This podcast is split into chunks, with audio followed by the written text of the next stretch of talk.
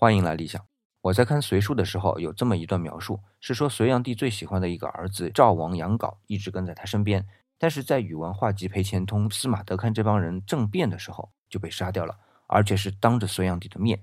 那年他才十二岁。《隋书》在描写这一段的时候用的文字非常少，但是每次读到我都会有很多感慨。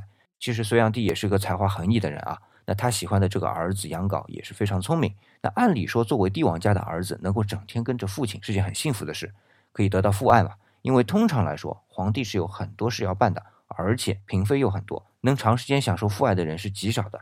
所以从这个角度来说，杨镐是极其幸福的，也是有福气的。但是他的福气也给他带来了杀身之祸。所以有的时候，福和祸是可以瞬间转换的。正如《道德经》里所说的：“祸兮福所依。”福兮祸之所伏。那今天回复“福祸”两个字，给你看一篇科技发展对人类是福是祸的思考。